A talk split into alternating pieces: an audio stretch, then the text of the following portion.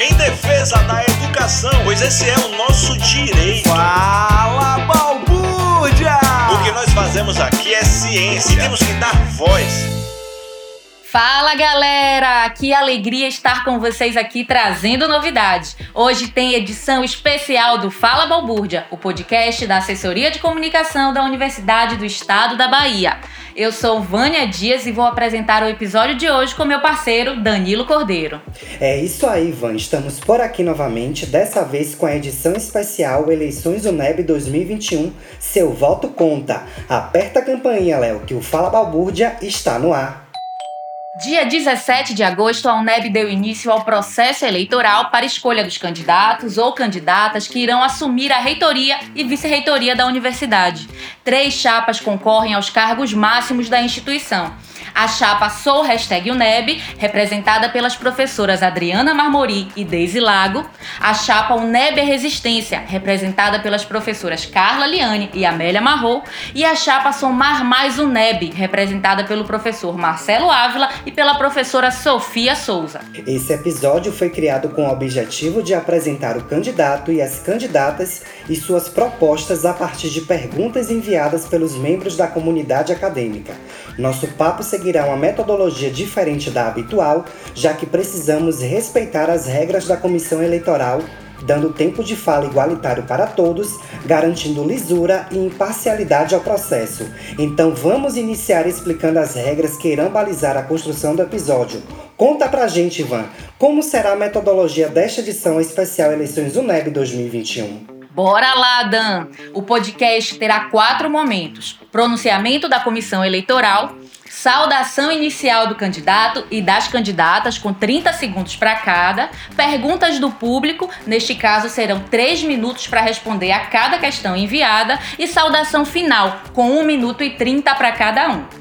Os três responderão as mesmas perguntas com base em suas propostas para aquela temática em questão, não havendo espaço para réplicas, tréplicas, avaliações de outras gestões ou acusações. O propósito desta edição do podcast é apenas ser um espaço para a apresentação de propostas e planos de ação a partir dos anseios da comunidade acadêmica. Ah, a ordem das saudações e das respostas foi definida previamente por sorteio realizado pela Comissão Eleitoral no dia 15 de setembro. Isso aí, Ivan. Agora que está tudo explicadinho, vamos iniciar a nossa balbúrdia? Ouviremos agora o pronunciamento da presidenta da Comissão Eleitoral Eleições UNEB 2021, Nilza da Silva Martins. Alô, galera do Fala Balbúrdia, tudo bem com vocês? Aqui quem fala é a professora Nilza Martins, presidenta da Comissão Eleitoral para as eleições da Universidade do Estado da Bahia.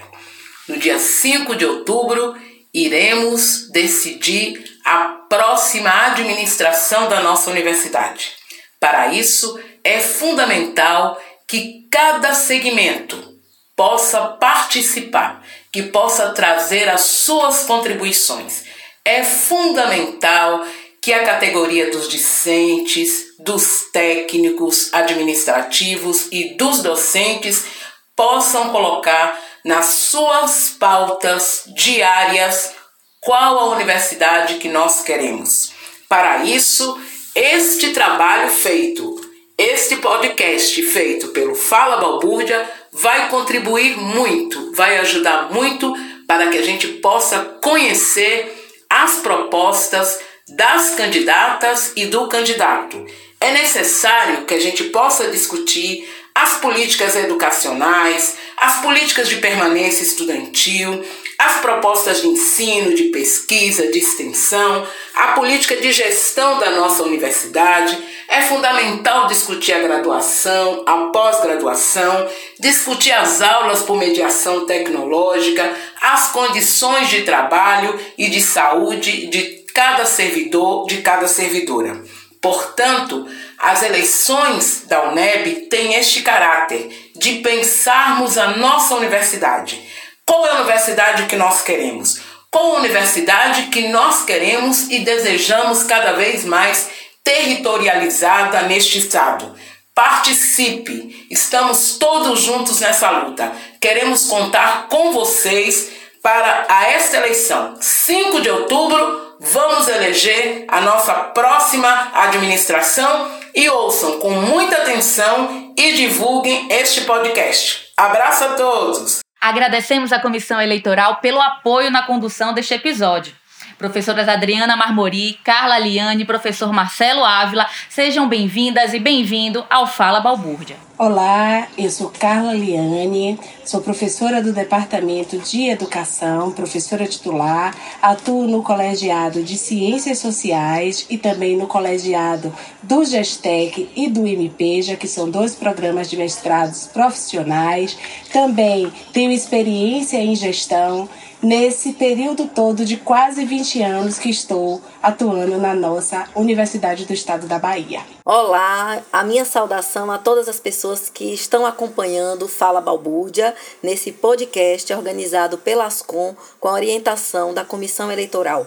Eu sou Adriana Marmori, docente da UNEB, candidata a reitora, juntamente com a professora Deise Lago, nossa candidata a vice-reitora. Estou aqui para participar, colocando as nossas propostas, uma vez que fazemos parte dessa universidade como egressa do curso de pedagogia e tivemos a experiência de gestão. Olá, pessoal, do Fala Balbúrdia, sou Marcelo Ávila, juntamente com a professora Sofia Souza, formamos o coletivo Somar e estamos concorrendo à reitoria da UNEB. A nossa proposta de gestão foi construída alicerçada em três princípios básicos. O primeiro deles é a valorização de pessoas e o acolhimento plural. O segundo é o fortalecimento dos cursos de graduação e pós-graduação. E o terceiro princípio é a descentralização administrativa e acadêmica. Nos siga nas nossas redes sociais. Agradecemos muito a presença de vocês e vamos começar com uma pergunta que chegou pra gente sobre a política de permanência. Que ações e propostas estão sendo pensadas por vocês para melhorar a permanência dos estudantes na universidade e diminuir a taxa de evasão? Professora Carla, por favor. Bem, a política de permanência é um dos eixos centrais para a nossa gestão considerando que estamos focados não somente na ampliação do acesso, mas também um percurso qualificado no sentido de uma formação que seja valorosa e que reconheça é, as diversidades que nós temos. Para a política de permanência, queremos dar ênfase nas demandas biopsicossocial, artístico, cultural e esportiva dos nossos discentes, além dos reajustes de bolsas, da revisão dos nossos programas no sentido de ampliação desses quantitativos, queremos também articular junto aos municípios vagas para as creches e pré-escolas, para os filhos dos nossos discentes, também criar, dar esse suporte das residências estudantis, reavaliando a política existente, mas também ampliando o quantitativo de vagas. Também é nossa meta articular um consórcio intermunicipal das residências estudantis, em articulação com municípios integrantes onde existam campi da UNEB. Articular as secretarias estadual e municipais de políticas para mulheres, convênios no sentido de apoio às estudantes vítimas de violência. Também queremos implantar uma política de segurança alimentar que subsidie o funcionamento do RU do Campus 1, mas também a partir de projetos de cantinas solidárias nos outros departamentos. Queremos também discutir, junto aos, aos estudantes dos departamentos do interior, o planejamento para a construção de outros restaurantes universitários. Queremos ainda implantar um sistema de acompanhamento de egressos, estimulando interações permanentes entre universidade, instituições e organizações sociais. É preciso fortalecermos projetos de mobilidade acadêmica que envolvam alunos da UNEB e outras instituições. Também queremos criar o nosso Centro de Línguas e a nossa política de idiomas, visando aperfeiçoar as nossas ações no sentido da internacionalização internacionalização em casa da nossa universidade. A nossa expectativa é que possamos cada vez mais aperfeiçoar os mecanismos de ajuda financeira aos nossos discentes, com vistas a ampliar a participação deles em eventos para divulgar a sua produção científica acadêmica. Também é preciso apoiar os festivais universitários, fomentando a difusão da educação, a arte e a cultura. Para nós, A política de permanência para os povos indígenas e quilombolas na nossa universidade também deverá ser uma prioridade. Professor Marcelo, por favor. Danilo, excelente colocação que você faz. Essa é uma preocupação que nós temos mesmo, tá? Se nós observarmos hoje a quantidade de estudantes que nós temos na UNEB é muito inferior ao que efetivamente nós poderíamos ter. Então, o primeiro princípio, né, a primeira coisa que nós pensamos como fundamental é a implantação de uma política de assistência estudantil. Hoje na UNEB nós temos um conjunto de ações que permeiam a assistência estudantil, mas não temos uma política efetivamente implantada. Tá? A gente entende, né, o coletivo Somar entende como fundamental a implantação dessa política. Agora, a gente acredita que essa política tem que ser construída, dialogada com os estudantes, através das suas representações, o DCE, o movimento das casas estudantis. Então, a construção de uma política dialogada com toda a comunidade discente da universidade. Essa política é uma política que tem que dialogar com as ações institucionais e acadêmicas, né? e, acima de tudo, visa o fortalecimento da permanência estudantil, para a gente fundamental isso. Segundo, o êxito nas atividades acadêmicas, extremamente fundamental. Com o êxito, a gente vai fortalecer a permanência e ações de inclusão também fundamentais numa universidade com uma característica como a nossa universidade. Tá? É, para que essas ações ocorram, a gente pretende implementar um conjunto de programas é, que valorizem essencialmente ações de permanência. Tá? O primeiro programa é um programa de bolsa. Vamos rediscutir e ampliar a oferta de bolsas permanência para os nossos estudantes. O segundo programa é um programa extremamente importante, que é o um programa de alimentação e nutrição. Estamos implantando o RU em Salvador, mas precisamos pensar nos estudantes do interior. Que política alimentar nós temos para oferecer para esses estudantes do interior? Então, a Chapa Somar tem uma proposta de inclusão, de política alimentar para todos os estudantes da UNEB. Também um programa de acompanhamento pedagógico, fundamental para que a gente garanta o êxito dos nossos estudantes nas ações acadêmicas. Tá? Programa de ações afirmativas, reforçando insistentemente essas ações características da nossa universidade. Um programa de apoio a eventos acadêmicos, também muito fundamental, muito importante para a formação dos nossos estudantes. Programa de esporte, precisamos implementar um programa de esporte na nossa universidade. Programa de cultura, a cultura na UNEB é muito fraca, precisamos potencializar ações de cultura, entendo como vital uma universidade que investe maciçamente em cultura. Programa de promoção à saúde mental. Nossos estudantes adoeceram, a pandemia causou um sério de problemas, então precisamos investir maciçamente no programa de é, promoção à saúde mental. Programa de moradia estudantil, implementar e consolidar as residências para os nossos estudantes. E um programa de conectividade que efetivamente atenda aos nossos indígenas, os quilombolas, todas as pessoas que efetivamente precisam. Professora Adriana, por favor. A Universidade do Estado da Bahia é eminentemente uma universidade inclusiva à medida que ela se abre para ingresso das pessoas que fazem parte dessa universidade com todos os marcadores sociais. E aí é preciso termos uma política de assistência e ações afirmativas forte, com a implantação dos núcleos de apoio pedagógico e biopsicossocial em todos os departamentos, com uma política de arte, cultura e desporto que seja focada para os nossos estudantes, uma formação docente que compreenda o lugar do nosso estudante e possa contribuir com seu processo formativo, espaços de convivência e qualidade de vida em todos os campi, como um amplo debate sobre permanência na nossa universidade, que deva se caracterizar também pelo acompanhamento da trajetória curricular dos nossos estudantes, no sentido de pensar também um currículo que possa ser mais próximo da realidade, com uma tutoria e apoio pedagógico. É assim que a gente pensa a política, o fortalecimento da assistência estudantil e das ações afirmativas na nossa universidade para garantirmos que os estudantes não se evadam. A pergunta agora é sobre ações afirmativas e acessibilidade. No que diz respeito à estrutura necessária para receber estudantes com deficiência, muitas são as queixas da comunidade acadêmica, apontando ineficácia das ações e, inclusive, falta de estrutura que permita o acesso ao ensino de modo igualitário, justo justo para todos.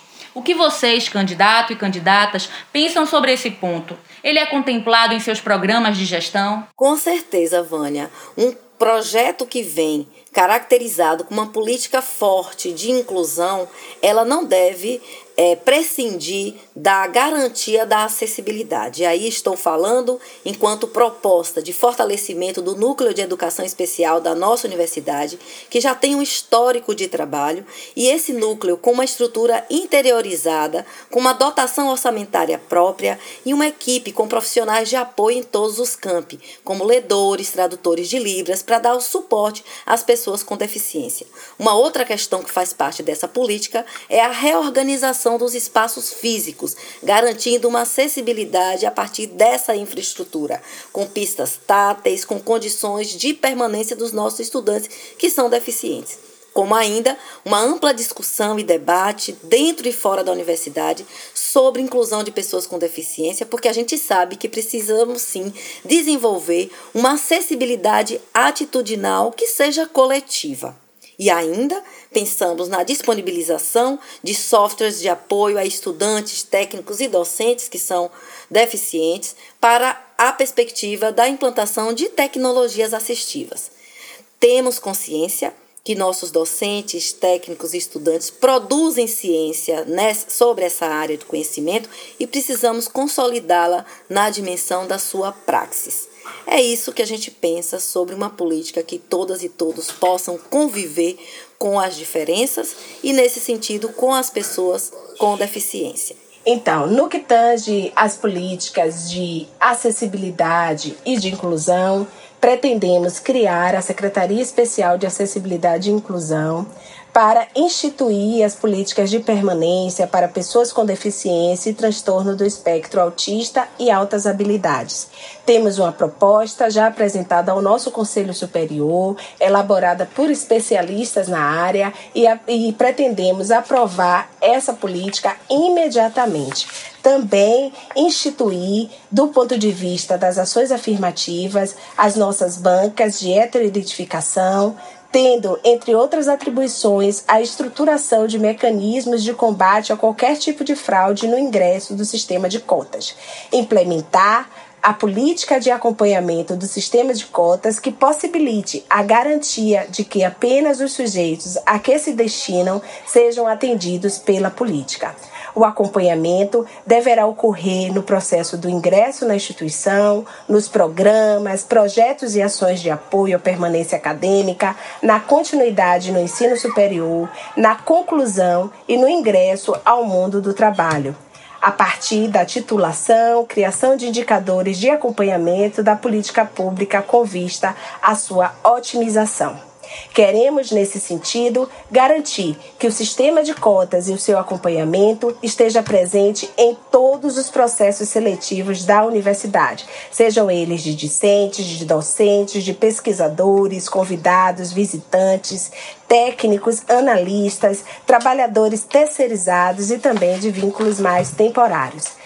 Pretendemos garantir e ampliar as políticas de permanência acadêmica para estudantes cotistas na graduação e na pós-graduação, através de programas específicos de apoio à pesquisa e extensão, com ofertas de bolsas, editais de apoio à publicação científica, é, garantindo a revisão linguística, a revisão de ABNT, tradução para inglês, francês, espanhol e também edital específico para participação em eventos científicos.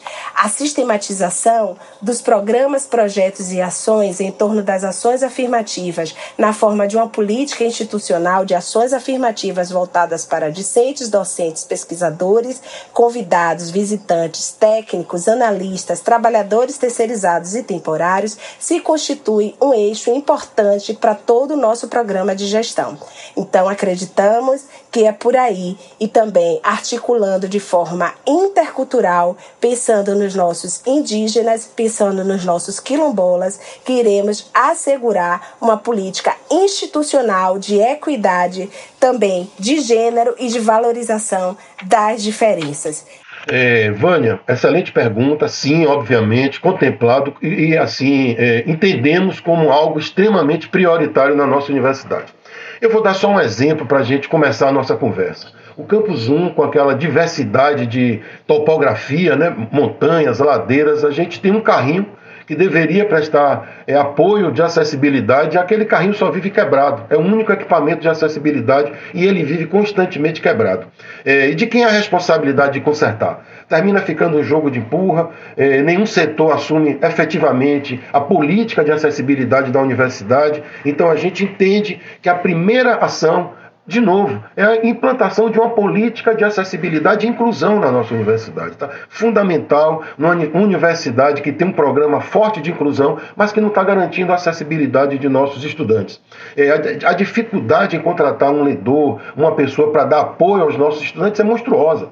A gente não pode permitir isso. Tá? Então, eu entendo como fundamental a implantação de uma política de acessibilidade e inclusão na universidade. E a gente não tem que inventar roda. Essa política já se encontra já foi construída. Ela está no Conselho Universitário aguardando a aprovação.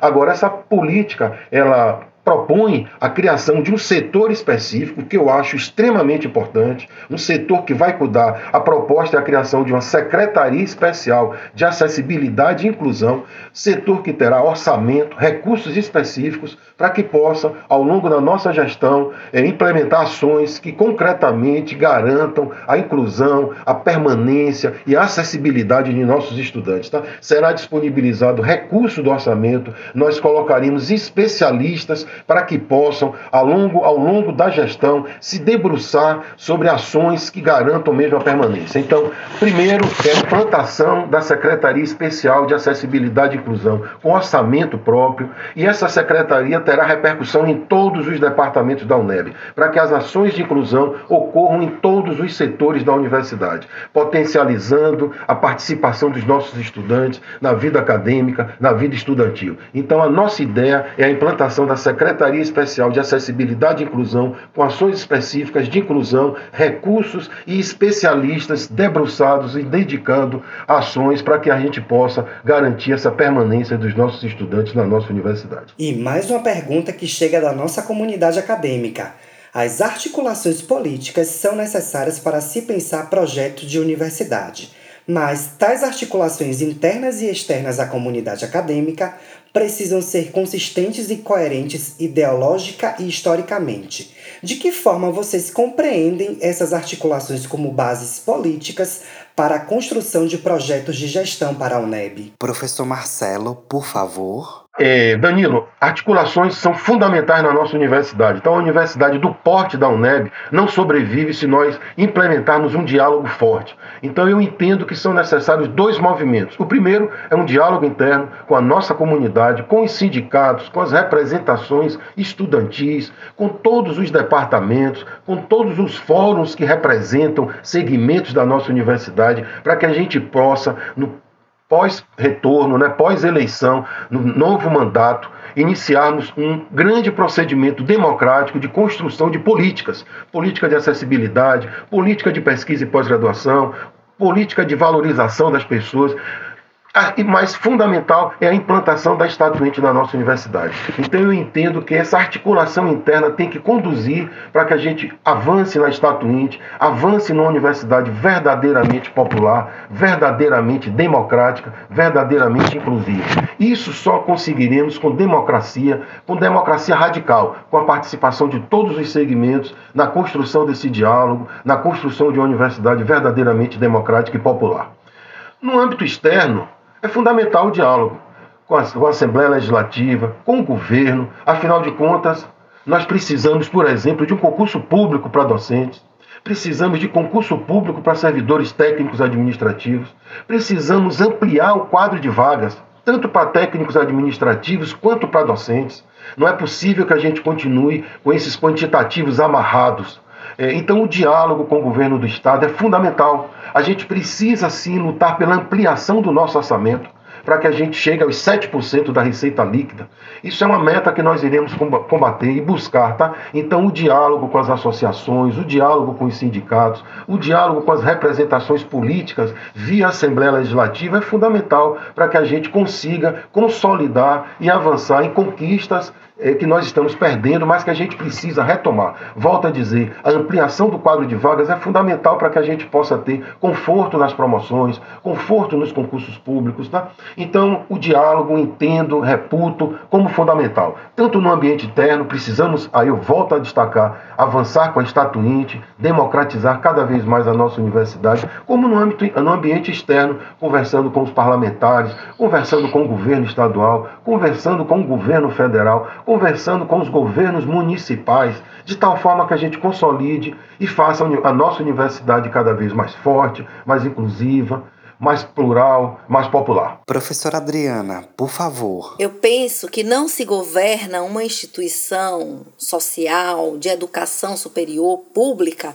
do porte do perfil da UNEB sem articulações políticas internas e externas. Do ponto de vista da articulação política interna, nós estaremos articulando, integrando os diversos setores da nossa UNEB para uma convergência com o projeto de gestão que estamos propondo, né? ou seja, espaços constantes de diálogo, como também de proposição. Temos muita gente boa na nossa universidade, qualificada, que pode contribuir com esse debate. O diálogo também com as representações dos segmentos como o segmento dos técnicos, dos docentes e o diretório de estudantes. Esse diálogo constante nos traz a perspectiva de assumirmos, enquanto gestão, pautas que são comuns para a valorização das categorias. A organização também de fóruns territoriais de discussão sobre com a UNEB em todos os territórios de identidade, onde estaremos elevando o papel estratégico dessa UNEB no Estado e a participação também dos movimentos e grupos sociais. E, por fim, uma forte negociação, diálogo e enfrentamento de todos os desafios da nossa universidade, que é uma autarquia, junto ao governo do Estado, reafirmando a nossa autonomia universitária e a necessidade de que as garantias todas sejam dadas para o pleno funcionamento da UNEB. Professora Carla, por favor. Essa é uma questão importantíssima. Sabemos que a defesa da nossa autonomia universitária e o cumprimento da missão da nossa universidade perpassa, sobretudo, dessa articulação política e também da garantia de uma posição proativa, sobretudo frente a governos, frente também a partidos. Por isso, queremos propor junto à Comissão de Educação da ALBA, a criação de uma frente parlamentar mista em defesa das UEBAs, composta, além dos parlamentares, por sindicatos, associações, fóruns, como o Fórum de Reitores e o próprio Fórum Estadual da Educação. Também queremos propor ao governo do estado a criação de uma superintendência de educação superior, para que a gente possa ter a devida, o devido canal institucional de interlocução. É preciso também, do ponto de vista das nossas articulações políticas, criarmos canais com toda a, a classe parlamentar do nosso estado e também na esfera nacional, para que possamos captar recursos no sentido de recursos de bancadas, recursos de emendas é, de bancadas e também individuais, para que possamos trazer, traduzir esses recursos em nossas metas, em nossas ações. É importante que a gente possa, nesse período tão crítico para a defesa da nossa democracia, para a defesa das nossas instituições sociais, também nos colocarmos em uma posição premente, firme, consistente em defesa da nossa UNEB. Isso significa contestar quando for preciso, medidas que venham ingerir, é, é, é, interferir na nossa é, autonomia universitária, medidas que venham ameaçar as garantias constitucionais do, da missão da nossa universidade, que está atravessada pelas dimensões de garantia do ensino, da pesquisa, da extensão, mas também das ações afirmativas. Acreditamos que essa interlocução política é, uma, é uma, um, um caminho importantíssimo para que possamos rever todas as medidas que ferem gravemente a autonomia da nossa universidade. Medidas essas que passam por concursos públicos, por garantias de ampliação das nossas vagas, ampliação do nosso quadro também de cargos e que a gente possa ter uma melhor distribuição nos nossos recursos orçamentários, assegurando que esses recursos se transformem em ações financeiras voltadas, é claro, para a nossa universidade universidade. O corpo técnico da universidade é muito diverso. São efetivos, redas, cargos terceirizados, e quando se fala em valorização do servidor técnico, percebe-se uma tendência a promover ações voltadas para os funcionários efetivos, desconsiderando o valor do trabalho, a competência e dedicação dos profissionais sem vínculo efetivo com a instituição. Qual a proposta de vocês para a valorização dos servidores técnicos da UNEB e, de modo mais específico, para os servidores sem vinculação efetiva? E ainda nesse sentido, o que pretendem fazer para redistribuir as CETs, as gratificações, de forma justa e valorizar o trabalho das equipes? Bem, o nosso quadro de servidores técnicos, analistas universitários, também níveis de apoio, servidores que são terceirizados, eles precisam de um olhar diferencial. Costumamos dizer que quando pensamos em ações afirmativas, pensamos nas correções de injustiças históricas. Nesse sentido, queremos trazer à luz o papel de sujeito do conhecimento do nosso servidor técnico, analista universitário, também aqueles que são do quadro de terceirizados e dos níveis de apoio.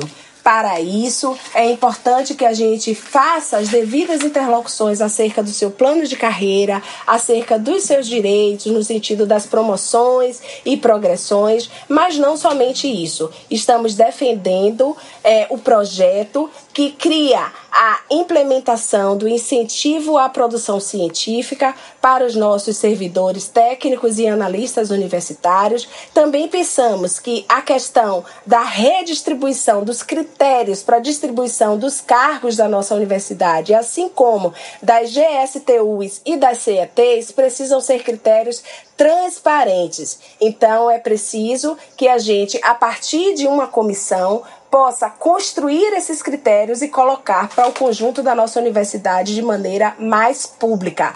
Além de todas essas questões, a ideia, a dimensão da valorização a partir das ações de aperfeiçoamento, de qualificação, no sentido de entrada maior possibilidade de entrada nos nossos programas de mestrado, de doutorado, de cursos de especialização, mas também um maior diálogo no planejamento da oferta das capacitações que venham a reverter em, em, em pontos que garantam a, as promoções desses servidores. Acreditamos que a qualidade de vida também é uma dimensão importante e que deve ser contemplada nas nossas políticas institucionais, não somente através de uma gerência, mas também através de medidas como suporte psicossocial, como também uma retomada veemente do nosso ENTEAD e também acompanhamento do nosso servidor que estará se preparando para a aposentadoria.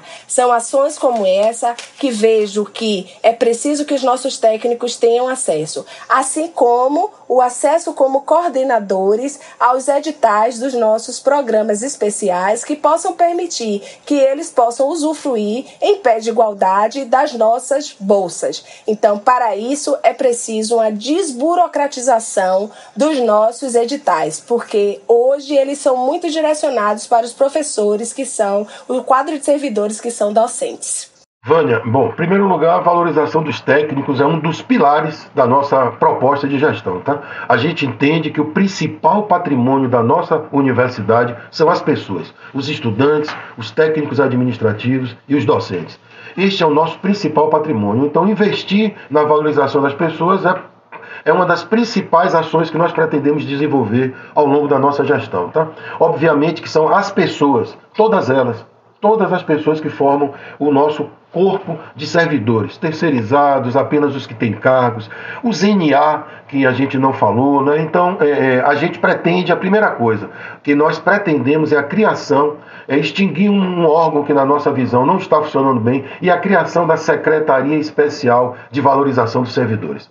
Isso, para nós, é fundamental, de novo, para que criar um espaço? Para poder ter orçamento, para poder ter recursos específicos que possam investir na formação, na valorização das pessoas. E que ações são essas? É, por exemplo, é, nós iremos buscar programas específicos de mestrado e doutorado para os servidores técnicos administrativos. Entendemos isso como fundamental a qualificação e a formação do nosso pessoal. Para os terceirizados, pretendemos abrir a participação em cursos, em eventos também. Pretendemos trabalhar junto com as empresas para a questão dos atrasos salariais, algo que é extremamente grave, precarizando demais a condição de, vida dessas pessoas. Então iremos sim atuar decisivamente, como sempre foi a minha prática, tentar trazer para o ambiente dos efetivos, do, dos servidores de carreira, oportunidades para os nossos terceirizados. Mas eu quero aqui aproveitar e destacar os servidores também de nível de apoio, servidores que são marginalizados na nossa carreira de técnicos administrativos. A gente também tem proposta para eles, tá? Proposta, você falou do CET, esse pessoal recebe um CET que é ínfimo. A nossa proposta é encaminhar uma proposta ao é, a Secretaria de Administração de tal forma que reajuste o CET do ZNA para 125%. É, para que seja o máximo permitido e que eles possam ter um pouco mais de dignidade. Tá? Temos outras propostas também com relação ao ZNA, mas eu quero destacar uma questão que você colocou dos ocupantes de cargo, a redistribuição do CAT. Isso é algo que me incomoda profundamente. A gente tem servidores, inclusive, que estão sem receber CAT. Então, a ideia primeira é ampliar a cota de CAT da universidade. Essa cota não é, não é ampliada há décadas. Então, a gente precisa ampliar a cota de CAT da universidade para que a gente possa redistribuir, fazendo com que os ocupantes de cargo possam ter uma remuneração melhor, receber um CET que dê mais dignidade e que permita recompor um pouco o poder de compra dessas pessoas. Os servidores técnicos administrativos, os terceirizados, os docentes são prioridades na nossa gestão. Valorizar as pessoas e iremos fazer isso incansavelmente até o último dia. É um compromisso nosso. Quando falamos do lugar da universidade pública, falamos de serviço público toda e qualquer pessoa que está dentro dessa instituição desenvolvendo o seu trabalho, sejam cargos, sejam pessoas terceirizadas, sejam do quadro efetivo, são agentes públicos, são agentes que estão assumindo a dimensão do ensino, da pesquisa, da extensão administrativa e merecem sim respeito e valorização. Isso é o que pensamos. Então a UNEB ela precisa ser enxergada como uma universidade que deve ser valorizada do ponto de vista do seu orçamento, das suas pautas mais urgentes, como a questão do plano de cargos e salários, a ampliação do quadro docente e de técnicos. Afinal de contas, o último concurso de técnico foi em 2010. Precisamos ampliar o nosso quadro de pessoas que são colaboradoras do serviço público para atendermos a dimensão também de crescimento e de expansão da própria universidade. Para isso, nós estaremos pautando cotidianamente a melhoria das condições de trabalho e valorização de todos os agentes que são agentes políticos, servidores e servidoras, trabalhadores e trabalhadoras da educação superior. É assim que nós vemos. E para isso, conclamaremos a todos e todas a participarem de uma forma mais efetiva das discussões sobre a universidade. Inclusive, definindo como é que nós vamos distribuir os cargos que nós temos, como é que nós vamos pensar o quantitativo que é distribuído para a nossa universidade, que pode ser mediante definição de critérios estabelecidos, ouvidos os técnicos dos campi, a questão da divisão do CET, a proporção de cada CET para cada cargo e para cada função que é desenvolvida na nossa universidade, e isso de forma bastante dialogada. Participaremos também de uma valorização do técnico a partir do processo de fomento à sua qualificação profissional, garantindo a isonomia na formação, porque nós temos técnicos que são mestres e doutores, assim como docentes, e precisamos ainda, enquanto valorização, pensarmos a qualidade de vida dessas pessoas que atuam na universidade. Quando eu falo qualidade de vida, no aspecto do desenvolvimento físico, mas também biopsicossocial, que nós sabemos que é fundante nesse processo. E aí nós pensamos também naqueles que contribuíram com a UNEB durante muito tempo, que saíram, a exemplo dos aposentados e aposentadas, e temos na nossa proposta um programa específico para esse público. Enfim, é assim que estaremos juntos e juntas, pensando a valorização de todos aqueles que atuam na nossa instituição dando o seu suor, o seu trabalho, a sua dedicação e contribuindo sim para que a UNEB seja como ela é. Plural, diversa e multicampo. E mais uma colaboração da nossa comunidade acadêmica. Muitos serviços e atividades da UNEB não têm seus processos formalizados. Em algumas situações, não há ainda um desenho claro, institucionalizado e amplamente divulgado de como se deve proceder adequadamente nesses casos. Há alguma proposta para mudança nessa situação? Danilo, essa é uma questão séria que você colocou e, a pior, existem processos que caminham de um jeito no departamento, em outro departamento o caminhar é, é diferente. É, são exigências que nós colocamos nos processos para além das exigências legais. Tá? Então, a gente precisa, na verdade, de uma grande reformulação administrativa na universidade. Tá? É preciso, a universidade cresceu, cresceu, centralizou todas as ações em Salvador. É, e a gente não consegue, a gente está com Frankenstein. Tá? Então, a primeira ideia é, obviamente, a Estatuinte virar para isso, rever esse modelo de universidade que nós temos hoje, mas nós entendemos que é primeiro é preciso descentralizar ações acadêmicas e ações administrativas. Uma universidade do porte da UNEB não pode ficar dependendo de todas as ações sistêmicas centralizadas em Salvador. Termina acontecendo essa, esse problema de diálogo e desses encaminhamentos. Então, é necessário uma grande reforma, uma reforma administrativa, descentralizando a universidade, revendo caminhos de processos, tá? revendo o percurso desses processos, economizando etapas, desburocratizando a nossa universidade. Uma coisa que eu tenho escutado nas nossas caravanas digitais, é, sempre que a gente está indo aos departamentos, é exatamente a reclamação das pessoas com, é, com referência à burocratização excessiva da nossa universidade. E isso é fato. A gente pega um processo de renovação de um contrato de um professor substituto, são seis meses. Isso não é possível. Tem que ser algo muito mais rápido. Tá? Processo de aposentadoria está demorando demais. É culpa dos servidores? Obviamente que não mas a gente precisa de uma grande reforma de digitalização de documentos, de informatização, ou seja, a Universidade do Estado da Bahia precisa entrar no século XXI. A gente ainda está no século XX com relação à tramitação de processos, organização é, gerencial. Então é preciso um grande investimento, uma grande discussão. E aí a nossa ideia é fazer um congresso tá? para que a gente possa coletivamente discutir. Eu acredito que a universidade que virá é, no pós-pandemia terá que ser democraticamente radical. E nós teremos que construir coletivamente todas essas novas possibilidades, tá? inclusive essa possibilidade de qual modelo de administração para a universidade nós queremos. Acredito que esse modelo tem que ser construído coletivamente, com os técnicos administrativos, com os nossos docentes e também, obviamente, com os nossos estudantes. Todas as pessoas participando e discutindo de qual modelo administrativo de universidade nós queremos. Veja bem, a questão da institucionalização das, do, dos processos da nossa universidade, a primeira coisa que a gente precisa pensar e já realizar no início da gestão é a estatuinte. Desde que a Lei 7176 foi revogada, nós ainda não definimos internamente o nosso estatuto.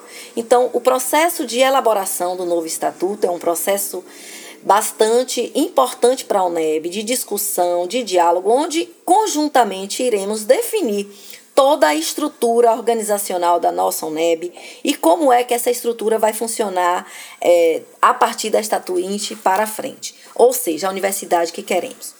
A outra questão a institucionalização é, de todos os nossos processos, de todos os nossos setores. Isso deverá ser feito mediante uma ampla discussão e propostas a serem aprovadas pelos conselhos superiores da universidade, que é o espaço legítimo para isso.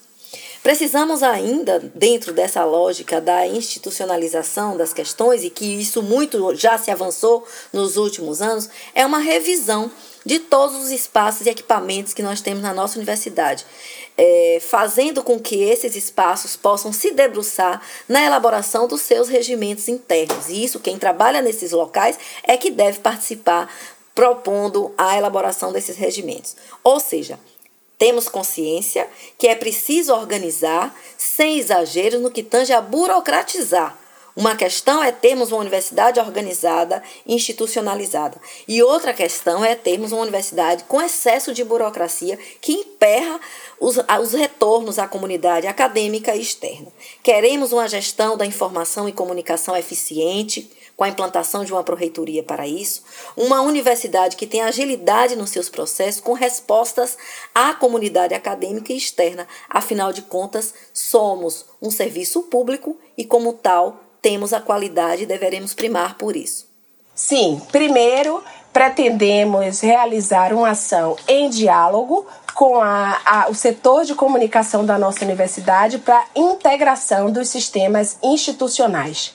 Além da integração desses sistemas, pretendemos é padronizar os fluxos e rotinas institucionais de modo que os nossos, a nossa comunidade acadêmica possa ter clareza nos processos, nas rotinas e também nos, nas perspectivas de avaliação de tais fluxos. É importante que a, a nossa universidade caminhe no sentido da sua modernização, mas também da sua institucionalização. E para isso é importante que os fluxos e rotinas eles estejam bem definidos, bem postos, para que possam orientar a nossa comunidade acadêmica e nós criaremos, é claro, em diálogo com o nosso setor de comunicação, medidas de formação da nossa comunidade para a utilização desses processos. Então é preciso que a gente possa conscientizar e preparar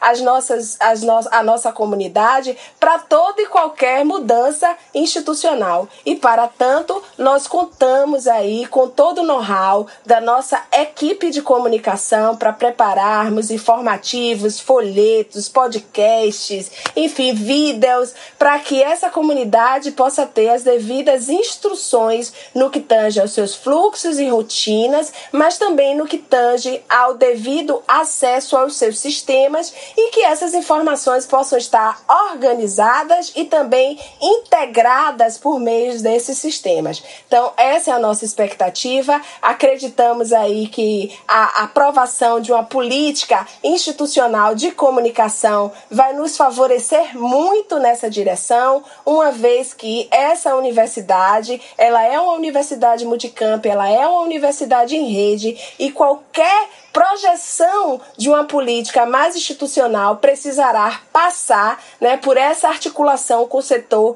de comunicação da nossa universidade. É assim que a gente vai criar as interredes, é assim que a gente vai conectar os departamentos, conectar as mentalidades, os corações da nossa comunidade acadêmica e nos colocar nessa gestão dentro de uma perspectiva colaborativa, circular, mas também uma gestão que esteja pulsante, em movimento e de forma propositiva. É essa a nossa ação, é essa a nossa expectativa e com certeza isso tudo vai gerar um maior engajamento da nossa comunidade acadêmica. Os candidatos eleitos ou as candidatas eleitas vão assumir no ano que provavelmente viveremos o ainda incerto período pós-pandêmico. O que estão pensando sobre esse retorno presencial das atividades? Como imaginam a universidade nesse futuro próximo? Existem projetos e propostas nesse sentido? Como educadora, eu diria que o período de pandemia foi extremamente um período que nos ensinou, tá? Nos ensinou na perspectiva de um aprendizado dos nossos fazeres é, dentro da academia, como também nos ensinou a questão de vida mesmo, de convivência humana. É, pensamos que esse processo de retorno das atividades deva se dar com um amplo planejamento estratégico, ouvindo todas as pessoas que compõem a universidade, na perspectiva de que esse retorno seja feito de forma gradativa, considerando os protocolos de biossegurança que vão ser e que já estão sendo elaborados pelo comitês, pelos comitês de biossegurança instituídos na nossa universidade, que são os profissionais que estudaram para isso e têm nos dado esse suporte né, de como lidar com a questão é, da pandemia. E precisamos sim uma revisão da infraestrutura dos nossos espaços. Afinal de contas, ficamos mais de um ano sem que as atividades fossem desenvolvidas presencialmente, e isso foi uma decisão acertada do Conselho Superior, porque, em primeiro lugar, a preservação da vida, mas esses espaços vão precisar ser reformados, readequados, com todos os protocolos para acolher novamente a nossa comunidade acadêmica. Esse acolhimento deve se dar em um período pós-pandêmico, onde nós entendemos que estaremos em, com muitos medos ainda dessa convivência presencial. Estaremos também atentos aos relatórios de avaliação do semestre remoto, com as proposições que foram construídas pela comissão, e a nossa perspectiva é que tenhamos uma universidade em processo de renovação, de ressignificação, onde nós podemos é, utilizar o, as mídias digitais em processos administrativos, também encontros da multicampia. Em determinados casos, esses, é, é, até os colegiados poderão avaliar né, que essa, esse trabalho remoto deixou ganhos, tá? Mas também nós temos a certeza que a nossa universidade ela é presencial em sua essência, a oferta dos seus cursos, e nós estamos com saudade de nos encontrarmos e de fazermos o trabalho coletivo. E também precisamos avaliar os indicadores de saúde pública nos municípios onde há campos da UNEB, tá? Como os municípios circunvizinhos, ter sempre a ciência à frente, é, enquanto é, lugar de horizonte mesmo para a decisão de gestão. É assim que a gente pensa a retomada gradativa, planejada, com a participação de todas e todos e de olho nos protocolos de segurança. Sim, existem projetos e propostas no sentido de atendermos todos os protocolos de biossegurança, mas também pensarmos na adequação dos nossos espaços físicos e o monitoramento e controle dos surtos. Sabemos que teremos aí medidas como atividades que serão 100% presenciais, mas também atividades que serão híbridas ou outras até que optaremos que sejam de forma 100% remota. Mas é importante que a gente reforce e promova a adesão aos protocolos sanitários e às medidas de proteção individuais e coletivas, aquelas que são acordadas e divulgadas pelo Comitê de Biossegurança. Uma outra ação importante é o cuidado da promoção do bem-estar das pessoas, com atenção à saúde mental, mas também a demais atividades. E aí é importante dizer que o bem-estar é o próximo desafio pós-pandemia, né? A Organização Mundial de Saúde já nos aponta que a próxima pandemia é a pandemia da crise da saúde mental. Então, é preciso sensibilizarmos a nossa comunidade acadêmica com formações, treinamentos, antes de qualquer retorno às atividades presenciais, né? De modo que na medida em que adotemos essa medida, seja algo seguro, produzindo campanhas educativas, medidas preventivas, mas também importantes ações intersetoriais com vistas ao monitoramento dos casos de infecção do vírus SARS-CoV-2, com testagens regulares nos departamentos e também nas unidades da gestão central.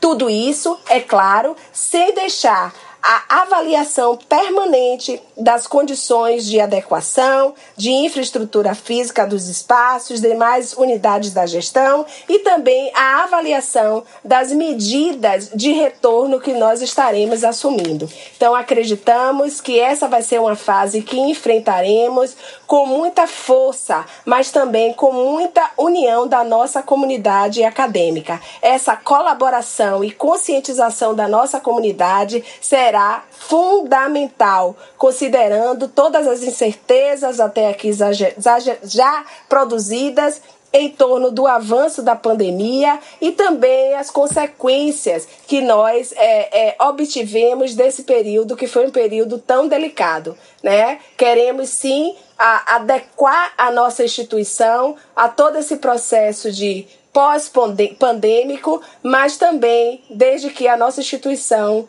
assegure as suas metas, ações e compromissos com a sociedade. Sim, esse é um das, dos nossos também princípios, né? É pensar que universidade é essa que virá no pós-pandemia.